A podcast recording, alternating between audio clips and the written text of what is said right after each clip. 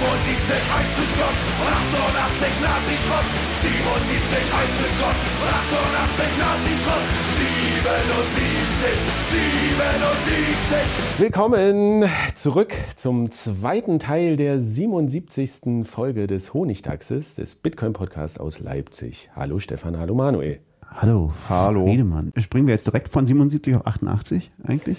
Nein, ob es die 88 überhaupt gibt, werden wir mal sehen. Also, äh, wie in der letzten Folge zum Ende angekündigt, ist das der zweite Teil der Folge 77 mit diesem symbolischen Titel und wie auch damals schon gesagt, Grüß Gott, Kontroverse. Wir, wir müssen kurz uns, oder ich muss mich entschuldigen, denn ich habe nicht ganz die Wahrheit beim letzten Mal gesagt. Tatsächlich haben wir die Folge geteilt, weil sie sehr, sehr lang geworden ist.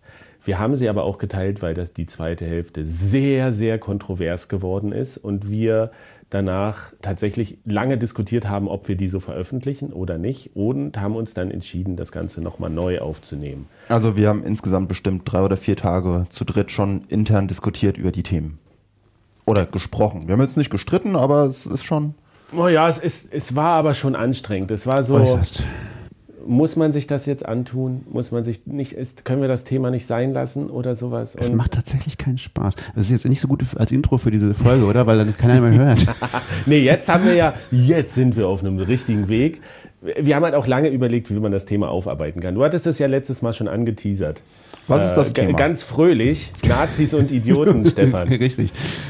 Und es wurde immer schwieriger. Ja, es Thema. hat sich herausgestellt, dass gerade diese flapsige Art, damit umzugehen, vielleicht gar nicht so angebracht ist oder also das hat uns irgendwie so ein bisschen auch Kopfschmerzen gemacht, so dass das wieder vielleicht auch jemanden vor den Kopf stoßen oder so und das ist also es ist es ist so ein schwieriges Thema, glaube ich, dass dass man da was wir versuchen, also wir hatten das Gefühl, wir müssen da sehr präzise sein und genau darauf achten, was wir eigentlich sagen wollen. Und wir hatten das Gefühl, das ist ein Thema, das ist einfach zu wichtig, als dass wir das nicht behandeln können. Wir sind ja jetzt auch schon eine Weile dabei und haben über wirklich viele Themen hier in dem Podcast gesprochen. Ähm, und wir haben auch über politische Themen schon gesprochen, das aber immer nicht so richtig ausgeführt. Aus gutem Grund. Es ist einfach kompliziert und äh, komplex. Und ähm, wie gesagt, wir haben intern sehr viel nochmal diskutiert und auch gesprochen und ein sehr detailliertes Skript geschrieben und über das Skript nochmal äh, diskutiert und haben uns sogar noch externe Hilfe geholt, wirklich mit jemandem gesprochen, der sich sehr gut mit der Materie auskennt. Und eigentlich diese Folge geht am Ende würde ich jetzt sagen, weniger um Nazis und Idioten. Das ist schon noch der Aufhänger und das ist wichtig darüber zu reden. Es geht eigentlich um Zivilcourage und warum wir glauben, dass Zivilcourage auch in Bitcoin ganz wichtig ist und dort auch schon gelebt wird. Das ist es ja. Wenn wir uns angucken, wie mit Werf und äh, Enthusiasmus Bitcoin gegen Shitcoins und Altcoins und Scams und sowas verteidigt wird, ist das eine Form von Zivilcourage. Wenn man versucht, seine Leute, andere Leute, Mitbürger, alle davor zu schützen, dass sie auf Betrüger reinfallen, halte ich das für eine Form von Zivilcourage. Ja, und auch wir sind ja auch ganz, also viele von uns, glaube ich, sind, sind auch sehr stark dabei, äh, Zivilcourage zu zeigen gegen Totalitaristen, gegen Leute, die der Meinung sind, man kann alles verbieten, was einem nicht gefällt. Äh, das ist ja auch so ein Grundteil äh, des, des Ethos von, von Bitcoin und das machen wir, glaube ich, sehr gut, dass wir da sagen, hey, nee, das ähm, zum Beispiel ähm, nur weil dir Bitcoin nicht gefällt, kannst du niemanden verbieten, dafür Energie zu verbrauchen. Das ist, das sind ja schon äh, Werte, die uns wichtig sind. Da tun wir uns relativ leicht. Du sprichst so lustig mit dem Bonbon im Mund. Sorry. oh, ist halt so. Ja, relativ leicht uns abzugrenzen. Und heute wollen wir mal darüber reden, äh, wogegen wir uns vielleicht noch abgrenzen sollten. Es geht um ein konkretes Beispiel tatsächlich. Äh, Oder es gibt auch um viel, viele Beispiele, die man aber immer so außen vor lässt, weil sie auch teils in komischer Kritik geäußert werden und dann irgendwie nerven. Also konkret geht es darum, verbreitet man Gedankengut, was irgendwie extremistisch ist und vielleicht auch menschenverachtend und was, was sich nicht mit den eigentlichen Werten von Bitcoin vereinbaren lässt. Und äh, ist man sich dessen so bewusst? Und in dem Fall, wir haben jetzt einen Tweet als Beispiel, über den wir viel gesprochen haben. Würde man den auf dieser Rechts-Links-Skala eher im rechten Spektrum verorten, wo so die Bereiche Antisemitismus oder Verherrlichung von, von dieser NS-Zeit, also das, was man zum Beispiel unter dem Begriff Nazi umschreiben würde, findet und jetzt nicht eher in diesem Bereich, wo man sagt, das ist, sind eher linke Ideen. Und ganz wichtig oder ein Streitpunkt halt auch bei uns war, wir wollen jetzt nicht irgendwie eine Wertung machen, ob links besser ist als rechts oder rechts besser ist als links und auch wo links anfängt und wo rechts aufhört und ob es eine Mitte gibt oder nicht und wer sich jetzt wo verorten soll, sondern es geht tatsächlich um dieses Beispiel und es geht darum, ob das etwas ist, wo man sagen muss, hm, vielleicht müsste die Bitcoin-Community bei manchen Punkten noch ein bisschen sensibler reagieren. Es geht also um eine Abgrenzung gegen Extremismus In, im in, Allgemeinen. In dieser Form. Ja, und auch, und auch eine Form von Kritikfähigkeit. So, das ist nämlich auch ein großer Punkt, denn es wird ja auch diese Keule der politischen äh, Vereinnahmung oder sowas wird ja auch von Bitcoin-Kritikern rausgeholt, um, um, gegen Bitcoin vorzugehen. Wir haben da dieses, haben wir auch schon häufiger genannt, es gibt da dieses Buch von David Columbia, äh, von 2016 ist das, glaube ich, The Politics of Bitcoin, Software as a Tool of Far. As Right-Wing Extremism. Software as Right-Wing Extremism, glaube ich. heißt. Genau. Und da hat er ja auch diese, diese These, dass extremistische Ideen durch Bitcoin und durch die Blockchain-Technologie stark an Zugkraft gewinnen. So, und aber insgesamt, wenn man sich so Interviews mit ihm durchliest, was er damit genau meint, dann hat, weiß man irgendwie so richtig, einige grundsätzliche Sachen an Bitcoin hat er nicht verstanden. Äh, Und das macht halt so, so ein Abwehrreflex, dass man sagt, so, das ist doch Schwachsinn. So. Ja, insbesondere wirft er da halt eben bestimmte Sachen, alle möglichen Sachen in, den, in einen Topf und labelt die mit diesem Rechtslabel.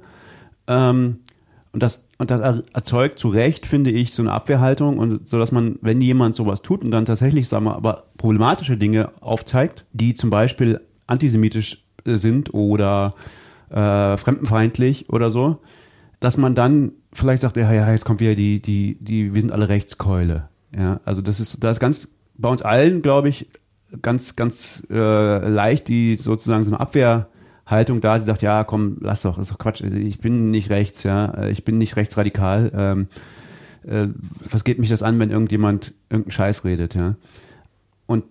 Das ist vielleicht nicht mehr angemessen, ist unser, darüber wollen wir vielleicht mal reden. Ja, es ist dieser, wie mit dieser Studie, alle Bitcoin, die Bitcoin kaufen sind äh, Psychopathen und Machiavellisten und äh, Sadisten und sowas, was dann auch wieder von der Community aufgegriffen wird und dann macht man sich das so zu eigen und macht da so einen Spaß draus und ähm, ja, ich, ich kann das auch verstehen, dass man sagt, so, das ist auch da kommt jetzt wieder jemand, der sagt, okay, Bitcoin ist rechts und ich bin jetzt oder oder vertritt extremistische Ideen oder fremdenfeindliche oder antisemitische oder äh, vielleicht auch den Nationalsozialismus verherrlichende ähm, ähm, Ideologie wird damit verbreitet und dann geht man selber zum Beispiel auf Twitter oder in die Foren und findet überhaupt nichts davon und dann denkt man natürlich, ja, oh, das, boah, ja, muss ich mich jetzt damit beschäftigen? Es macht überhaupt keinen Spaß. Ich kenne das auch von mir selber. Ich wurde, ich glaube, ähm, äh, Sport und äh, Musik, weiß ich nicht, waren vielleicht die einzigen Fächer in meiner Schule, wo nicht die NS-Zeit behandelt wurde. Und danach hatte ich echt so,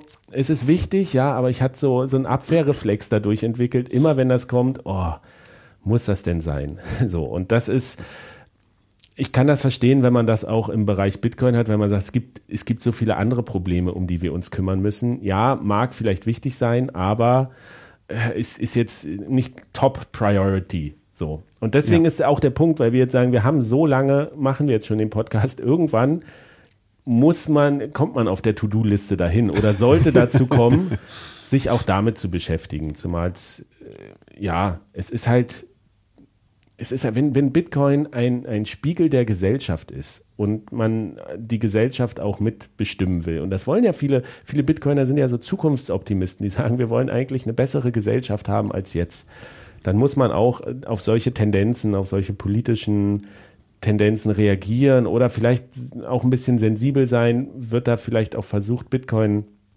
zu instrumentalisieren? Äh, Und welches Außenbild hat denn auch Bitcoin, abgesehen davon, wie, wie man das selber jetzt wahrnimmt aus, der, aus dem Inneren? Ja, also wenn, das haben wir in der letzten Folge besprochen, wenn äh, Mai in ihrer Folge sagt, ja, Bitcoiner, seid euch bewusst, ihr werdet mit den Shitcoinern in einen Haufen. Krypto, das ist für, für Außenstehende nicht zu unterscheiden Ne, dann muss man vielleicht auch überlegen, okay, wenn, wenn es solche Tendenzen gibt, äh, politische Extremisten, die Bitcoin benutzen und die, die treten nach außen und, und äh, promoten Bitcoin oder keine Ahnung oder auch Kryptowährung, will man, dass, die, dass das Bild der Außenwelt auch von potenziellen äh, Neucoinern oder sowas, äh, will man, dass die so einen Eindruck haben, das ist so ein, das ist das Geld der Extremisten, das ist das Geld der Verschwörungstheoretiker, das ist Geld der Reichsbürger oder Antisemiten oder sowas. Und äh, geht so ein bisschen darum, vielleicht so eine, so eine Feinfühligkeit zu entwickeln an der Stelle. Ja. Und es gibt halt Leute, die äh, sind da sehr feinfühlig und äh, zeigen das gerne auf, sozusagen, dass es da so eine Probleme gibt. Ich meine, meine Alex Freisinger heißt der, Ja. Der hat einen Tweet gemacht, wo er, also eine Tweet, ein Thread, äh, wo er Antisemitismus im, im Spezifischen für ihn identifiziert hat in der Bitcoin-Community und darauf aufmerksam gemacht hat. Genau. Über, über einen längeren Zeitraum auch. Ich muss auch sagen, also als ich den das erste Mal gelesen habe, dachte ich auch, so, oh, dieses Thema wieder. Ich, also dieser Reflex Ja. aus der Schulzeit war noch da. Und jetzt aber in der Vorbereitung der Neuaufnahme habe ich den nochmal durchgelesen und dachte so, hm, er hat schon einen Punkt. Jetzt, wo, ich, wo, wir, wo wir uns entschieden haben, uns mit dem Thema auseinanderzusetzen, er hat schon einen Punkt, wenn er irgendwie verweist, dass dieses Bild, äh, ähm, diese Weltverschwörung der Juden und gerade in diesem Geldsystem, das ist ja ganz oft diese, diese Kritik. Also es gibt da schon so eine Schnittmenge, äh, wo man tatsächlich aufpassen muss, welche Memes man auch teilt oder auch welche, welche Aussagen. Denn es ist einfach diese Vertreter der ist auch schwierig, aber so ein Sammelbegriff ist der extremen Rechten, also da findet man verschiedene Gruppierungen drunter. Die nutzen halt gerne so Symbole und äh, Memes und äh, verkürzte Darstellungen, um zu kommunizieren. Zum Beispiel äh, Ratten oder sowas sollen äh, Juden darstellen und äh, was ich auch gelernt habe, was ich ganz erschreckend fand, ist, der, das Blitz-Symbol, was wir für Lightning gerne benutzen, äh, wird halt gerne in, in doppelter Form als Synonym für, für das SS-Symbol verwendet. So sah das aus, das erste Symbol, ja. Ja, und das ist aber so, wenn man, wenn man sich dessen nicht bewusst ist, hm, ja, kann man. Also ja, man- aber manchmal ist ein Blitz auch einfach nur ein Blitz. Ja. Das stimmt. Genau. Wir können auch, wir können auch ewig darüber diskutieren, wem welche Narrative gehören oder sowas. Weil mich hat auch mal jemand gesagt, gefragt, so, ah, du redest immer davon bei Bitcoin und hast du gesagt, man fällt in den Kaninchenbau. Weißt du schon, dass das auch so die, die Neurechten in den USA, dass das für die eine ganz wichtige Metapher ist, irgendwie da reinzufallen? Wo ich mich dann aber frage, ja, na klar, äh, aber gehört die denen jetzt oder kann man da die Deutungshoheit Ist sie eigentlich von Lewis. Carroll. Ja, naja, klar, aber es, es gibt halt gewisse Symboliken, die sind relativ eindeutig zuzuordnen oder es ist eine riesen Grauzone und das ist ja auch, diese Grauzone war ja auch so ein Punkt, warum wir da so viel drüber, drüber diskutiert haben und auch äh, präzise zu benennen manchmal schwierig ist. Ist das Ganze überhaupt ein Thema und ein Problem für uns hier im deutschsprachigen Raum? Das ist doch fast alles primär englischsprachig und US-amerikanisch. So, so diese, dieser Antisemitismus, das sehe ich doch eigentlich nur auf englischen Memes. Es ist da auf jeden Fall verbreiteter. In Deutschland ist man, glaube ich, da so ein bisschen sensibler, aus gutem Grund dafür und tut sich da nicht so ganz so leicht, dass da so eine Symbolik so zu benutzen, glaube ich. Es gibt auch einfach Symbole, die sind verboten in Deutschland, die Genau. darfst du in den USA benutzen. Ja, also die, diese, diese, in Deutschland gibt es da schon eine höhere Sensibilität, aber das spielt sich hauptsächlich schon im, äh, äh, würde ich mal sagen, englischsprachigen äh, Bitcoin-Twitter-Bereich ab. Aber das sind natürlich auch deutschsprachige Akteure. Ähm, also es gibt schon durchaus Leute, die, die, ähm, also das werden wir gleich sehen. Also Alex ist ja, ist ja deutschsprachig und also der, der das jetzt aufgezeigt hat und viele von den Leuten, mit denen, über die er redet, sind auch deutschsprachig und wir werden gleich ein Beispiel rausarbeiten, wo er, wo er was über, über einen Tweet von Gigi, glaube ich, äh, erwähnt. Den, der ist mir auch aufgefallen, obwohl das alles auf Englisch, auf Englisch passiert. Ja, aber Natürlich. die, dieses Bild von der jüdischen Weltverschwörung, das ist doch in Deutschland nicht verbreitet. weiß ich nicht. Äh, Also verbreitet ist es in bestimmten Kreisen auf jeden Fall. Äh, kriegst du das mit, weil, weil die in deinen Kommunikationszirkeln sind. Das ist, also das ist schon, ist schon ein, ein verbreitetes Bild. Doch, das würde ich schon sagen. Naja, In der Bitcoin-Community ist das wieder, also ist wieder ein anderer Punkt. Würde, würde ich nicht so sehen. Also aus meiner persönlichen Warne, ich würde nicht sagen, dass Bitcoin ein rechtes Phänomen ist bisher. Und ich finde es wichtig, dass das auch nicht als solches wahrgenommen wird. Ich, ich weiß, äh, dass es Verschwörungstheoretiker gibt, die Bitcoin benutzen, weil ihnen auch die, die Banken alle Konten zugemacht haben oder sie irgendwo ins Ausland fliehen mussten. Äh, es ist auch unstrittig, dass Rechtsradikale, dass Nazis, dass Reichsbürger Bitcoin nutzen, wenn wir davon ausgehen, dass Bitcoin für alle offen ist und alle das nutzen können und ein Spiegel der Gesellschaft, na klar. Aber darum geht's ja hier auch. nicht. Also ich meine, das ist ja... Da, da, das, das liegt einfach daran, dass Bitcoin ein sehr mächtiges Werkzeug ist ja, jeder darf Bitcoin benutzen. Ich meine, wie sollen wir das verbieten? Das ist ja, aber die Frage ist sozusagen, äh, es geht ja mehr um, um Sprache, um Äußerungen und, und wie gehen wir damit um, wenn wir in der Community wahrnehmen, dass jemand was sagt, was äh, uns ungeheuerlich vorkommt. Wir können ja, wir müssen jetzt mal zu diesem Beispiel kommen. Ja, wir, weil sonst, wir reden ein bisschen um den Brei herum, ne? Naja, äh, es ist halt schwierig, ja. Wir versuchen nicht zu labern, aber manchmal, äh, ja, Okay, ihr habt ein ungefähres Bild. Also den Tweet, den der Gigi abgesetzt hat am 13. Oktober dieses Jahres, äh, der hat auch über 800 Likes dafür bekommen, ist eine Abwandlung eines sehr bekannten Ausspruchs äh, oder es heißt, glaube ich, Schuldbekenntnis.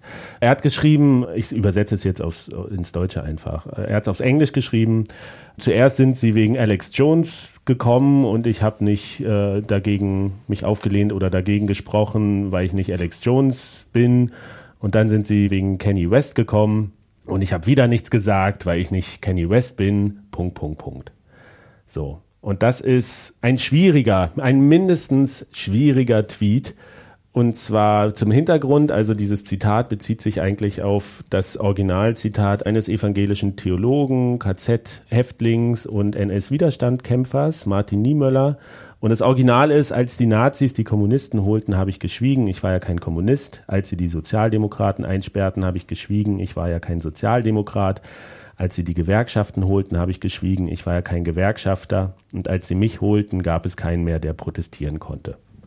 So, dieses Zitat ist oftmals abgewandelt worden. Das gibt es auch nicht in der einen originalen Variante. Es, es wird auch in den krudesten Zusammenhängen äh, verwendet, was an diesem Tweet bisschen kritisch ist. Oder nee, nicht bisschen. Kritisch ist, ist tatsächlich, der Gigi benutzt es, das ist legitim, aber wen verteidigt er denn da an der Stelle? Und wogegen? Und wogegen? Genau. Also Alex Jones haben wahrscheinlich die meisten mitbekommen, ist dieser berühmt-berüchtigte Radio- und Podcast-Host aus den USA, der gelogen hat, auch nach eigener Aussage, über ein, zum Beispiel über ein äh, Massaker und hat die, die Eltern der Kinder, die dabei ge, getötet wurden an der Schule, das hat er gesagt, das hat nie stattgefunden und die wurden drangsaliert und ähm, mittlerweile hat er alles eingestanden, dass das, dass das gelogen war und muss jetzt über 1,4 Milliarden Dollar Schadenersatz zahlen. Milliarden? Ja, ja, der, richtig viel. Das sind schon drei Millionen. Prozesse. Nee, ist schon bei Milliarden. Krass.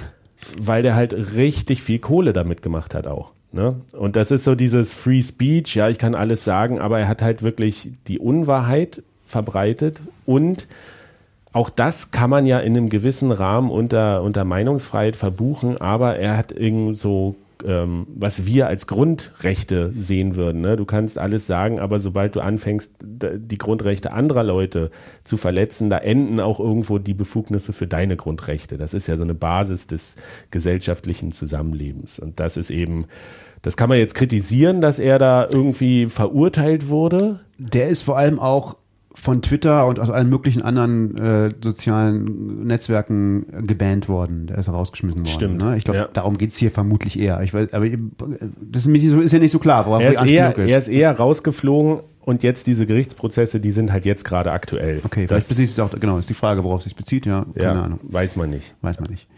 Das zweite ist Kanye West. Genau. Und der hat tatsächlich Twitter benutzt, um ganz klar antisemitische Statements rauszuhauen. Also sehr blatant, sehr, sehr krass, so in dem extremistischen Tenor würde ich sagen würde, das wäre in Deutschland sicherlich strafbar. Ist es in Amerika nicht, wo er wohnt. Es hat, er ist auch nicht von Twitter geflogen. Er hat immer noch 31 Millionen Follower. Ist ein sehr mächtiger Mann. Und was passiert ist, ist, glaube ich, dass verschiedene Leute, unter anderem seine Bank, nicht mehr mit ihm zusammenarbeiten wollen aufgrund dieser sehr schlechten Publicity, was man, glaube ich, ganz gut verstehen kann. Ja, ich glaube, Sponsoring-Verträge sind auch irgendwie gecancelt worden, was ich auch nachvollziehen kann. Also ich meine, bei, wie heißt der, Alfons Schubeck, der jetzt wegen der Starkoch, der wegen Steuerhinterziehung ins Gefängnis muss, der hat auch seine Sendung verloren und äh, seine Auftritte und wird jetzt irgendwie, ist, bist halt nicht der ideale Werbepartner dafür. Ja. Genau. Und das ist ja die freie Entscheidung des Unternehmens, mit wem sie zusammenarbeiten und mit wem nicht. Genau, also ich sehe hier erstmal kein Problem von freier Sprache, also Free Speech oder so, also dass das freie Rede hier irgendwie eingeschränkt wäre, nur weil der sagt was sehr Dummes oder was auch sehr Falsches und dann wollen andere Leute nicht mit ihm zusammenarbeiten. Und es ist jetzt auch nicht zweifelhaft gewesen bei Kenny West. Nee, Der- da ist nichts zweifelhaft. was da rausgekommen ist, ist auch, dass er wohl irgendwie, ich glaube am liebsten, das weiß ich nicht genau, aber er hat, glaube ich, sein eines Album am liebsten nach Hitler benannt oder so. Also wirklich ganz, ganz furchtbar, wo man sagen muss, ja, hm, kann man sich schon mal kritisch mit auseinandersetzen. So. Und warum ist jetzt dieser Tweet so schwierig? Also der Tweet an sich ist halt nicht schwierig. Man kann dieses Zitat verwenden, um auf Missstände hinzuweisen. Was aber eben Gigi macht hier, ist äh, so eine, so eine Täter-Opfer-Umkehr, die stattfindet, die, äh, die eigentlich dieses, dieses Zitat, was ja auch auf die Juden anspielt oder die Judenverfolgung im NS, äh, in der NS-Zeit, obwohl sie nicht namentlich genannt werden, nutzt er, um einen Antisemiten zu verteidigen gegen, gegen Kritik oder gegen, weiß ich gar nicht wogegen, gegen Cancellation oder sowas. Und das ist, das ist nicht strafbar. Das, das, deswegen haben wir da auch nochmal mit jemandem gesprochen, der sich ein bisschen mit dieser Thematik auskennt. Also das ist alles von der, das kann man machen. Das ist von der Meinungsfreiheit gedeckt. Es ist halt strukturell antisemitisch, was man, so könnte man das einordnen.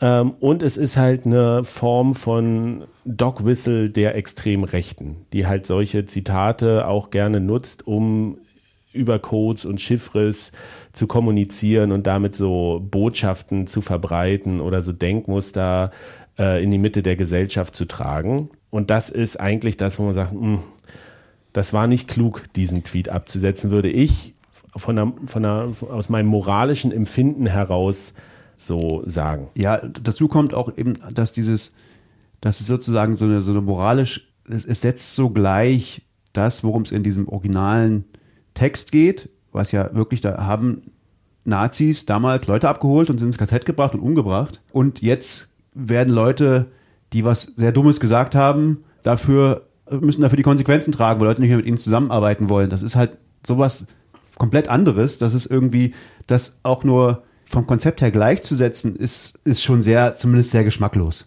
Ja. Es verharmlost halt die, die NS-Zeit und, und das Leid der Opfer, die da in, entstanden sind. Und deswegen ähm, haben wir eben auch nochmal, also ich habe gesprochen mit äh, Christian Fuchs, der sich äh, als Journalist sehr mit der mit rechten Kommunikationsmustern oder auch den Strukturen der neuen Rechten auseinandersetzt und der hätte gesagt, ja, man müsste diesen Tweet schon einordnen als eher im Bereich rechtsradikal. So. Vielleicht war er aber auch einfach nur dumm.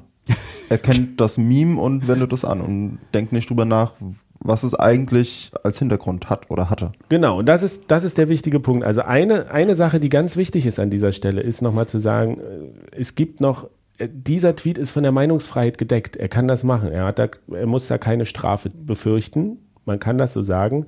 Aber es ist eben, die Konsequenzen sind vielleicht nicht die, die man haben will. Nämlich, dass man zum Beispiel solchen äh, Debatten oder solchen Denkmustern von Seiten der Extremrechten damit Vorschub leistet und die sozusagen salonfähig macht. Insbesondere können wir uns auch nicht anmaßen zu sagen, dass jetzt äh, Gigi irgendein Nazi ist oder so, aber wir können uns Oder auch anmaßen, rechtsradikal. oder auch rechtsradikal, aber wir können uns anmaßen zu sagen, dieser Tweet war einfach sehr geschmacklos und und sehr falsch und man sollte den so nicht, man sollte das so nicht sagen und wir wir können sagen, dass wir das nicht gut finden. Und man sollte den auch nicht liken oder weiter verbreiten. Und man muss auch sagen, es ist auch Widerspruch unter diesem Tweet. Ja, es ist nicht alles. Gibt Leute, die sagen, ja, genau und äh, stimmt, du hast voll recht. Ich meine, Gigi ist eine einflussreiche Persönlichkeit im, im Bitcoin-Space, im, im Deutschen, aber auch international. Das muss man schon sagen. Er hat da eine gewisse äh, Vorbildfunktion. Ich finde es gut, dass es da Widerspruch gab, tatsächlich, gegen, gegen diese Aussagen.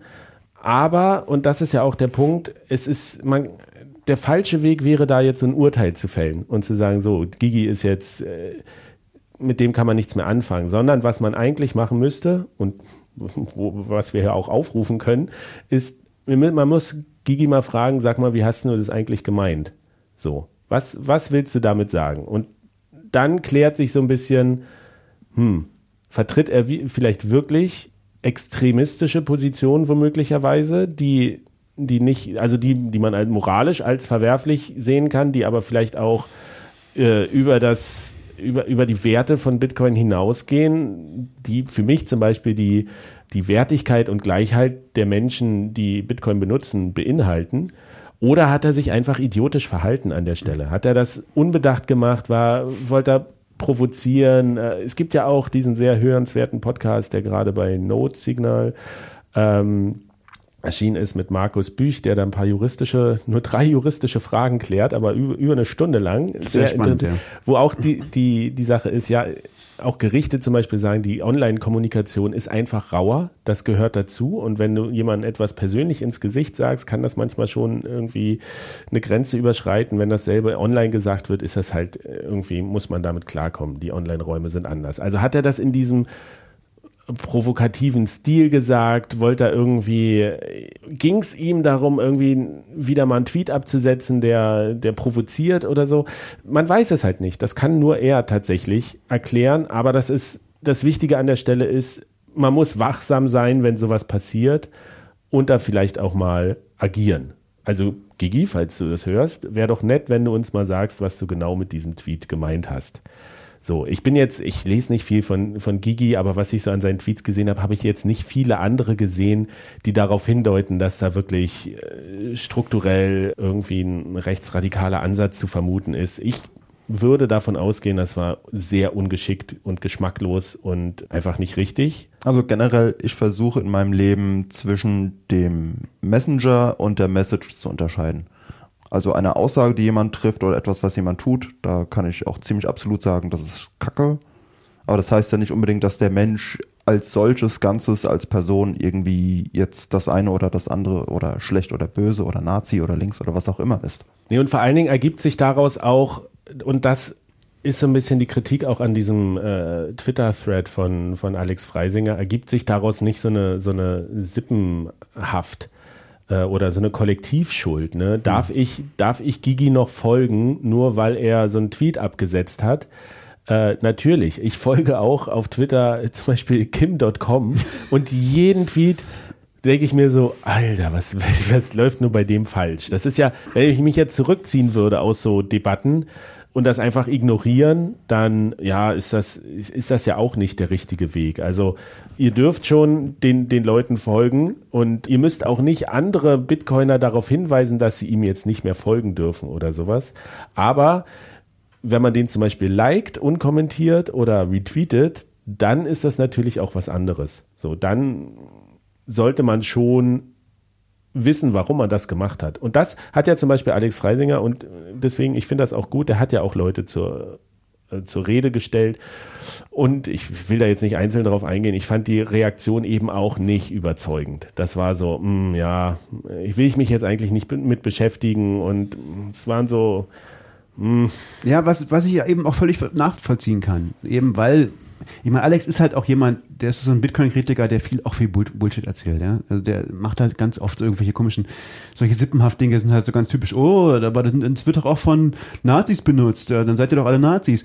Mm, nee, aber, aber es ist halt wichtig, sich, sich abzugrenzen, finde ich, in in der Reaktion. Wenn jemand sowas aufzeigt und man sieht, oh, du hast recht, das ist eigentlich ein total, der Tweet ist wirklich daneben, dann kann man das auch einfach mal sagen. Dann kann man sagen, ja, stimmt, der ist total daneben. Und das heißt, nicht, dass die Person daneben ist und dass, ähm, dass das Bitcoin an sich irgendwie daneben ist, aber man kann einfach klar Stellung beziehen und sagen, hast recht, das ist zumindest geschmacklos. Das wäre auch mein Tipp. Ich muss sagen, ich bin in sozialen Medien nicht aktiv, bin auch immer froher darum. Aber ähm, es ist halt schwierig, wenn jemand mit vielleicht extremen Meinungen Millionen Follower hat, die alle vielleicht gar nicht seiner Meinung sind und dann seine extremen oder extremistischen Postings unkommentiert lassen. Weil klar, man, man darf followen, wen man will, aber das stärkt ja auch irgendwie den Einfluss von, von so Menschen. Von allen Menschen. Die Followeranzahl ist irgendwie ein Machtkriterium. Ja, obwohl sie es ja nicht sein soll. Das ist so eine, weiß ich nicht, so eine Illusion, dass man immer denkt, also wie viele Bots sind dabei oder sowas. Nur weil einer viele Follower hat, ist er jetzt nicht klug oder sowas. Ja, Nein, aber die Algorithmen werden diese Postings tendenziell höher spülen. Das stimmt, Interaktion, ja. Auch wenn du ihn kritisierst, wird er nach oben kommen, weil, weil er irgendwie provoziert. Das ist ja, gut, das ist jetzt aber auch eine Debatte über die, die Grundmechanismen von Social Media und welche Auswirkungen das auf eine Polarisierung der Gesellschaft hat. Die könnte man jetzt noch ewig weiterführen. Was ich noch sagen wollte, ich fand das Fazit auch bei, bei Alex nicht ganz glücklich. Der hat nämlich geschrieben, Bitcoin hat ein Antisemitismusproblem. Ich meine, da hat er Beispiele gebracht, die darauf hinweisen, okay, ja, kann man, kann man zumindest sensibel sein. Und dann schreibt er aber, dass tendenziell schlimmer wird. Und da finde ich halt irgendwie mh, 26 Tweets ist, ist ein bisschen eine dünne Grundlage, um das zu belegen. Also da macht man sich halt so angreifbar, dass man sagt so, hä, was, also wo ist denn die Substanz, mit der du das tatsächlich belegst? Das ist eine ganz schön steile These. Ich sehe es auch nicht als Bitcoin-Problem primär, sondern als allgemeines Social-Media-Problem und vielleicht auch insbesondere im Social Media von Bitcoin. Aber so im normalen Leben, die Menschen in der Bitcoin-Community, die ich persönlich sehe, da sehe ich kein übergroßes strukturelles Problem. Ja, ich glaube schon, dass Bitcoin in einer gewissen Weise Extremisten anzieht und auch erzeugt. Nicht, sicherlich nicht alle und auch nicht die Mehrheit oder so, aber es, es gibt durchaus Tendenzen und Strukturen in Bitcoin, die sowas befördern also ein Ding ist zum Beispiel, dass das Bitcoin ja äh, sozusagen der, der ganze Ethos hat was, jetzt komme ich auf das Wort nicht. Paranoid. Paranoides, genau. Hat was Paranoides. Also diese Idee von Paranoia, dass, dass die, die, die da oben wollen mir Böses. Die Bitcoin ist ja ein Tool gegen Überwachung und gegen, gegen Zensur. Und das sind ja Dinge, die machen Mächtige, Mächtige mit einem, sozusagen. Und das ist so ein, diese Paranoia ist was, was, was man, und eben diese, auch da, da, dieses, dieses Kaninchenbau-Ding zum Beispiel ist ja auch sowas. Also wo diese Idee, dass du anfängst, die Wirklichkeit zu hinterfragen, das, was du immer geglaubt hast, und stellst fest, ha, es ist ja gar nicht so, wie ich dachte. Geld funktioniert ganz anders, als die meisten Leute denken. Vielleicht ist es ja auch für alle möglichen anderen Dinge so. Ja, und die haben mich belogen. Vielleicht lügen die uns alle immer an. Auf solche Ideen kann man leicht kommen. Und das das, das, das hat schon so eine gewisse Nähe zu, zu Verschwörungstheorien und so. Hat man jetzt auch ganz viel bei Covid gesehen, sieht man wieder bei Klimaleugnern und so. Alles ist, das ist alles schon, das, das bietet sich da schon an, so eine, so eine, so eine, ähm, so eine Denkweise. Das heißt eben überhaupt nicht, dass auch nur die Mehrheit oder auch nur ein großer Teil von Bitcoinern so denkt. Aber ich kann schon verstehen, dass es sozusagen diese, so eine Art, so, so eine Denkweisen, die dann eben oft auch einhergehen mit eben so Dingen wie Antisemitismus und so, dass die häufiger vertreten sind in der Bitcoin-Szene als in der Gesamtgesellschaft. Das kann ich mir durchaus vorstellen. Und es gibt ja auch diese, ich sag mal, ja, Problem will ich es jetzt nicht nennen, aber diese Herausforderung, wenn du anfängst, als normaler Mensch dich mit Bitcoin zu beschäftigen, du musst innerhalb von unglaublich kurzer Zeit unglaublich viel lernen. So, du, du, dieses ganze Geld Theorie und, und alles, das ist ja so viele Informationen, die du da irgendwie sammeln musst. Und wenn du da auf Quellen stößt, die dir erstmal irgendwie eine logische Erklärung anbieten, die irgendwie plausibel ist in dem Zusammenhang, dann hinterfragst jetzt nicht alles bis ins letzte bisschen, weil dann wirst du nie fertig, sondern dann läuft man Gefahr, vielleicht auch irgendwo mal auf ein Narrativ zu stoßen, was aus einer Ecke kommt, die äh, vielleicht eher im extremistischen rechten Bereich oder mit, mit antisemitischem Hintergrund oder sowas ist. Das ist halt so eine, so eine Gefahr, die, der kann man, glaube ich, auch nur umgehen, wenn man weiß, dass diese Gefahr existiert. So. Ja. Also wie schnell du irgendwie auf liest das Buch und dann liest du das Buch und das Buch und dann hast du einigermaßen Bitcoin verstanden. Ne? Wenn du da, wenn, wenn du eingeführt wirst in Bitcoin, kann dich auch jemand kann dir die ersten fünf Empfehlungen geben, die dich in so ein Weltverschwörungs-Geldkritik-Rabbit Hole reinziehen Absolut. und du da erstmal drin landest. Ja. Und da dann wieder rauszukommen, ist wahrscheinlich schwieriger, dass du sagst, oh, ich hätte andere Bücher vielleicht zuerst lesen müssen. Also das ist so, das bringt halt Bitcoin mit sich, dass man in diese in, in so eine Falle reintappen kann, wenn es schlecht läuft. Und da ist eben auch, es gibt nicht den einen, der sagt, wie, wie man Bitcoin richtig macht, sondern da sind, sind alle Bitcoiner in der Verantwortung auch zu gucken, dass das, äh, dass das nicht passiert, idealerweise, dass man nicht Leute verliert an Menschenfänger, an, an Verschwörungsideologen oder noch schlimmer an irgendwelche Extremisten, die menschenverachtende Ideologien nachverfolgen und dafür Leute rekrutieren. Das, das sind aber Gemeinsamkeiten bei all diesen großen Themen, ob es jetzt das Geld- und Wirtschaftssystem ist oder Klima oder Covid. Das sind einfach sehr, sehr komplexe Themen, wo Wissenschaftler ganze Karrieren mit verbringen und ganze Bücher mitgeschrieben werden. Das kann man nicht, diese Fragen kann man nicht mit einem Satz beantworten. Ganz egal, was diese Antwort wäre, sie wird bestenfalls extrem verkürzt sein und meistens aber auch einfach falsch oder manipulativ. Ja. Und genau, und ich glaube, da, darum geht es uns, also einerseits, dass man, wenn man wahrnimmt, dass jemand sowas offensichtlich Falsches sagt, äh, dass man das auch sagt. Und zweitens eben, dass man, dass man dafür überhaupt eine Sensibilität entwickelt und sagt, okay, ja, ja, es gibt diese, diese Themen, diese ähm, Strömungen auch in der Bitcoin-Community. Und es, hilft jetzt nichts, nur weil das von außen als Waffe gegen Bitcoin benutzt wird, hilft es nichts, die Augen zuzumachen und sagen, la la la, gibt's gar nicht, ist, hier ist alles cool, sondern, sondern zu sagen, ey, ja stimmt, das, das, das taucht hier tatsächlich auf und es ist, es ist irgendwie, dagegen sollten wir was machen. Und wenn es nur ist, zu sagen, ja, das, das ist da und das, das, wenn es, wenn wir es sehen, dann sollten wir auch was sagen. Das stimmt, wenn für jeden extremistischen Tweet, den man sieht und wo man sich selbst sagt, das ist offensichtlicher Schwachsinn, ich bin dieser Meinung nicht, gibt es wahrscheinlich zehn Menschen, die den lesen, die eben noch keine so klare Meinung und Statement dazu haben, die sich dadurch vielleicht in irgendeine Strömung lenken lassen. Ja, und das wenn, sieht, wenn man nicht dagegen spricht. Und das sieht dann halt eben nach außen, wenn es unwidersprochen ist, sieht es halt nach außen eben auch so aus, dass wie die Bitcoin-Community besteht aus Rechtsextremen, weil irgendjemand sagt was, was so ein Flavor hat und niemand sagt was dagegen. Ja. Es wird zumindest akzeptiert irgendwie. Und das ist halt diese, diese ähm, Anschlussfähigkeit, dessen muss man sich halt auch bewusst sein. Es gibt äh, extremistische Bewegungen, die sind immer auf der Suche nach populären mainstreamigeren Bewegungen, an die sie sich anschließen können und wo sie sich so langsam reinwursteln und ihre Ideologie ranpflanschen können. Und das ist halt das hat man zum Beispiel gesehen, dass die Biobewegung, ja, ist ja eigentlich, will man sagen, ja, okay, biologische Nahrungsmittel und irgendwie regionale Nahrungsmittel.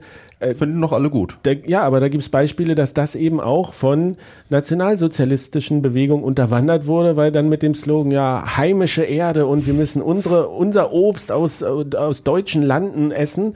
So, und äh, gibt's Die halt. deutsche Kartoffel. Ja, aber also. Ich glaube, das ist wirklich ein gutes Beispiel. Also gerade da hast auch in dieser Bio und so, in dieser, da hast du ja auch ganz viel so, so eine Nähe zum, zur Esoterik zum Beispiel, was dann auch oft gut, äh, gut passt und Beziehungsweise so. auch aus dieses Demeter gibt's ja auch ja. lange Abwandlungen, dass das noch so ganz komische Weltbilder, die auch vor vielen, vielen Jahren und eigentlich auch nicht so realistisch ja, oder Steiner, äh, Waldorf-Pädagogik und so. Es ja. gibt ganz viele Sachen aus dieser, wo, wo eben auch Anschluss gesucht wird von solchen von solchen äh, Leuten aus, aus, aus dem extremistischen Spektrum. Und also wir sind da nicht alleine. Es trifft nicht nur Bitcoin, aber es trifft uns halt auch.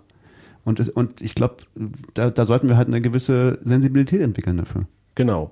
Also gerade auch so ein Punkt sind Memes. Wie, wie schnell teilt man die und was, was machen die? Und Bitcoin ist ja eine unglaubliche Meme-Maschine auch, wo alles, wo alles rauskommt. Aber ich habe jetzt auch mal überlegt, noch als wir so viel diskutiert haben, was für Memes, so äh, Money, Printer, Go, Brrr oder sowas. Und dann dachte ich so, bin ich mir persönlich bewusst, welche, ob das vielleicht in einem anderen Kontext schon mal irgendwo aufgetaucht ist, ob das übernommen wurde, ob da noch so eine, so eine versteckte Botschaft mit drin ist. Ich, ich glaube jetzt fast nicht, aber was man so über die Jahre, wie viele Memes irgendwie durchgeschleudert werden und die dann eben auch zu so verkürzten Diskussionen manchmal auch führen und so Sprachbilder, die, die verwendet werden, um das war ja auch was, was, ich weiß gar nicht mehr wo, aber Ijoma Mangold hatte das, glaube ich, in seinem Vortrag auf der auf der ähm, BTC 22 in Innsbruck gesagt, was eigentlich klug war, dass er gesagt hat, nehmt euch immer die Zeit, nicht in so ein Fachjargon zu verfallen, sondern den Leuten auch nochmal zu erklären, was damit gemeint ist. Also so diese verkürzte Sprache, dass man sich nur noch so Begriffe zuwirft mhm. und sagt, Inflation und also äh, äh, muss man gar nicht mehr sagen. Gibt es, glaube ich, auch so einen Monty Python-Witz, wo alle in einem Raum sind und die kennen die Witze schon auswendig und dann sagt nur noch jemand 23 und alle so, man muss den Witz gar nicht mehr erzählen. Also dass man sich wirklich diese, diese so verkürzte, sehr pointierte Kommunikation muss man vielleicht manchmal doch auch nochmal auflösen, um zu erklären, was damit wirklich gemeint ist oder was man selber damit meint in dem Zusammenhang, um das auszudifferenzieren. Was vielleicht eben auch mitschwingt, das, da ist dieser Gigi-Tweet ja vielleicht so ein, so ein Beispiel. Dieses, dieses, ähm, dieses Zitat, ähm, als sie kamen, die so und so abzuholen, das ist er selbst auch so ein Meme. Das ist ja selbst, das wird ja in allen möglichen Kontexten benutzt und ähm, hat vielleicht für ihn, für Gigi vielleicht gar nichts zu tun gehabt mit dem, mit dem, wo es herkam eigentlich ursprünglich. Ja, vielleicht hat er das nur als Meme irgendwo aufgeschnappt, ja, kann ja sein. Aber hier ist es noch relativ klar, weil äh, man kann halt ganz leicht gucken, wo es herkommt und dann, dann es müsste einem eigentlich klar sein. Aber, aber es gibt natürlich viel subtilere Memes, wo das nicht so klar ist, wo das, wo das herkommt. Und dann ist es, ist halt auch immer die Frage, ist, also wer trägt die Verantwortung für den ganzen Kontext sozusagen, die da, der da mitschwingt. Und das ist alles nicht, alles nicht einfach, ja. Aber zumindest, wenn man das, wenn man sowas weiß, dann kann man auch was dazu sagen. Genau. Und das ist, das ist ja eigentlich das, warum wir jetzt hier äh, noch nicht ganz eine Stunde, aber lange geredet haben, eigentlich dieser Punkt, fragt nach, wenn euch was auffällt und es ist irgendwie merkwürdig. Es ist das Einfachste zu sagen, wie meinst du das denn jetzt genau? Oder ist das wirklich, ich habe das Gefühl, das geht so ein bisschen in die Richtung, ist das das, was du sagen willst? So, zeigt Oder Zivilcourage. Als, als Schritt davor erstmal benennen, was man beobachtet. Man kann ja auch erstmal schreiben, hier diesen Tweet oder diese Anspielung oder diesen Kommentar finde ich strukturell antisemitisch zum Beispiel oder welche anderen extremistischen Meinungen es sonst noch gibt. Das ist ja jetzt nicht nur auf Politik bezogen. Genau. Benennt also, die Dinge, die euch auffallen und geht damit in Diskurs. Das, was ja auch Alex gemacht hat, wofür man ihn loben muss, der das wirklich auch erklärt hat, was da tatsächlich passiert ist und warum dieser oder jener äh, Tweet oder dieses Bild irgendwie strukturell antisemitisch ist äh, seid euch bloß bewusst, dass auch diese Abwehrhaltung in den Menschen drin ist, die wahrscheinlich auch wie ich in der Schule. Ja, ich über über die die Golfkriege habe ich nichts gelernt in der Schule. Es endete mit mit der NS-Zeit. Ich finde das auch nicht gut. Es ist wichtig, es prägt einen und ich sollte auch jeder mal so ein KZ besuchen tatsächlich. Äh, aber dass Leute da äh, vielleicht dich nicht sofort mit offenen Armen empfangen, wenn du mit dem Holzhammer ihnen sagst, so dass ah, du hast dich irgendwie äh, mies verhalten, weil du hast einen Tweet geliked, der strukturell antisemitisch ist oder sowas. Da braucht man halt so Fingerspitzengefühl vielleicht auch, um in der Sache voranzukommen. Nicht nur, es geht ja nicht nur darum, Recht zu haben, sondern wenn man wirklich sagen will, okay, es geht mir um die Sache, dann muss man kommunikativ eben auch Fingerspitzengefühl ähm, walten lassen. Ja. Ja. Das ist es eigentlich, oder? Sind wir durch, oder? Also ich meine, wie gesagt, schon. wir haben uns ja auch schwer getan, damit hier darüber zu sprechen, weil das, das, da, man, man stößt da ganz leicht irgendwo an, wo man, wo man nicht so klar ist, was man eigentlich sagen will.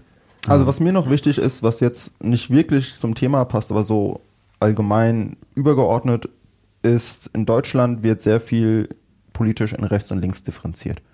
Und zwar nur in rechts und links. In den USA ist es weniger verbreitet als, als quasi Ausrichtungshilfe. Und rechts, links finde ich, das reicht einfach hinten und vorne nicht, um jemanden oder etwas einzuordnen. Ich finde aktuell den politischen Kompass ganz gut. Der hat nicht nur eine Rechts-Links-Achse, sondern eine Rechts-Links-Achse und noch eine andere Achse von oben nach unten. Das wäre dann zum Beispiel autoritär oder libertär. Und damit kann ich Dinge besser einordnen, als wenn es nur eine Achse gibt. Ja, es gibt sehr viele verschiedene mögliche Achsen, nach denen man solche Dinge einläuft. Ich finde dieses Links-Rechts-Spektrum auch nicht besonders zielführend. Ist vielleicht auch ein bisschen überholt. Kann man sich mal auch mal dazu, die Wikipedia-Seite dazu durchlesen. Die ist sehr spannend. Da kann man sehen, was es noch alles für Möglichkeiten gibt, äh, politische Anschauungen darzustellen und, und woher das alles herkommt. Das ähm, macht jetzt nicht unbedingt viel Freude, sich damit zu beschäftigen, aber ich halte es für immer wichtiger. Denn so, so der Gedanke aus dem Roman 1984 ist doch, das, wofür es keine Wörter gibt, das, was man nicht beschreiben kann, das existiert fast nicht. So, so die Idee ist, wenn es kein Wort für Revolution gibt, dann tun sich die unterdrückten Menschen sehr viel schwerer, eine Revolte anzuzählen, so ungefähr. Wenn ich nicht für mich selbst benennen kann, wo ich politisch stehe, tue ich mir in so Diskussionen natürlich auch schwerer. Und wenn ich versuche, mich selbst nur in der Rechts-Links-Achse einzuordnen, da stoße ich sehr schnell an Grenzen. Deswegen für mich, ich finde den Kompass da hilfreich. Es ist ein Tool von, von mehreren. Ich glaube, für, für mich ist eine interessante Perspektive zukunftsgewandt und äh, oder rückwärtsgewandte äh, Politik oder sowas. Und da würde ich zum Beispiel Bitcoiner immer in Richtung zukunftsgewandt sehen und ich habe wenig Verständnisse für Leute, die immer rückwärtsgewandt agieren. Ähm, aber da gibt's halt, es gibt, das, das war ja auch so ein Streitpunkt zwischen uns. Es gibt eigentlich unglaublich viele Gegensätze, Wortfindungen oder, oder Nuancen und es hat alles immer eine unterschiedliche Bedeutung. Ich glaube, was ich dachte zwischenzeitlich wirklich, diese, die, der Abbruch der ersten Folge könnte der im schlimmsten Fall darauf hinauslaufen, dass dieser Podcast endet, mitten in einer Folge, generell für alle Folgen. Also du hast gesagt, ja, es war ein schwieriger Prozess. Es war schon teilweise auch wirklich schlechte Stimmung und so. Das, das ist ein belastender Prozess, aber vielleicht nehmt das mal mit. Es, es ist nicht schön, aber es ist wichtig, sich damit auseinanderzusetzen und es hilft wirklich auch, Sachen zu definieren und sich selber zu verorten und vielleicht auch anderen Leuten wieder was an die Hand zu geben. Und auch wenn ihr, wenn ihr einen Podcast macht, nehmt auch die, die schwierigen Themen mal, die man immer nach hinten setzt, so euch vielleicht mal vor, ja. Es gab mal das Meme, Bitcoin ist unzerstörbar, so das Honey Badger Meme. Darauf wurde dann erweitert, ja, es ist unzerstörbar, weil es ein Immunsystem hat. Wir sind das Immunsystem, wir alle, wir Bitcoiner. Wir müssen aktiv Gefahren abwenden, wir müssen aktiv dran arbeiten. Shitcoiner und auch Nazis. Und Idioten. Und wahrscheinlich noch andere. Also das ist ja, endet da nicht, aber ich glaube, das haben wir jetzt ganz gut zusammengefasst. Oder? Ja. So, machen wir Feierabend für die Folge 77, Teil 2. Yes. Haben wir es doch noch einigermaßen geschafft. Kurve gekriegt. Gehen wir jetzt ein politisch neutrales Mittagessen essen? Das wäre gut, aber das Wichtigste fehlt noch. Das wurde uns nämlich letztes Mal auch tatsächlich angekreidet, weil die, aber die, die Folge war ja noch nicht zu Ende. Ja. Ne? Denn das, das Wichtigste fehlt noch. Macht's gut und verschlüsselt eure Backups. Ciao.